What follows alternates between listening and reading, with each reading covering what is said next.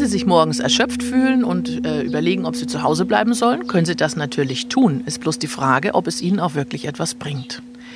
Legen Sie mal die Hände auf Ihren Körper, atmen ein paar Mal tief ein, tief aus und spüren Sie hin, wo sitzt diese Erschöpfung? Sitzt die im Kopf? Sitzt die im Herzen? Sitzt die im Bauch? Versuchen Sie mal Ihre Hände an den Platz jetzt zu platzieren, wo die Erschöpfung sitzt.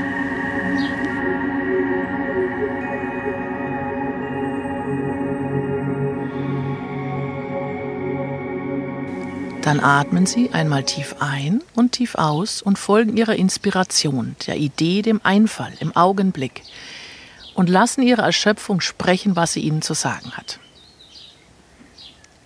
Haben Sie es gehört? Dann beherzigen Sie das, achten Sie gut auf sich und lassen Sie die Erschöpfung in den Wandel gehen und eine Ressource werden für den Tag.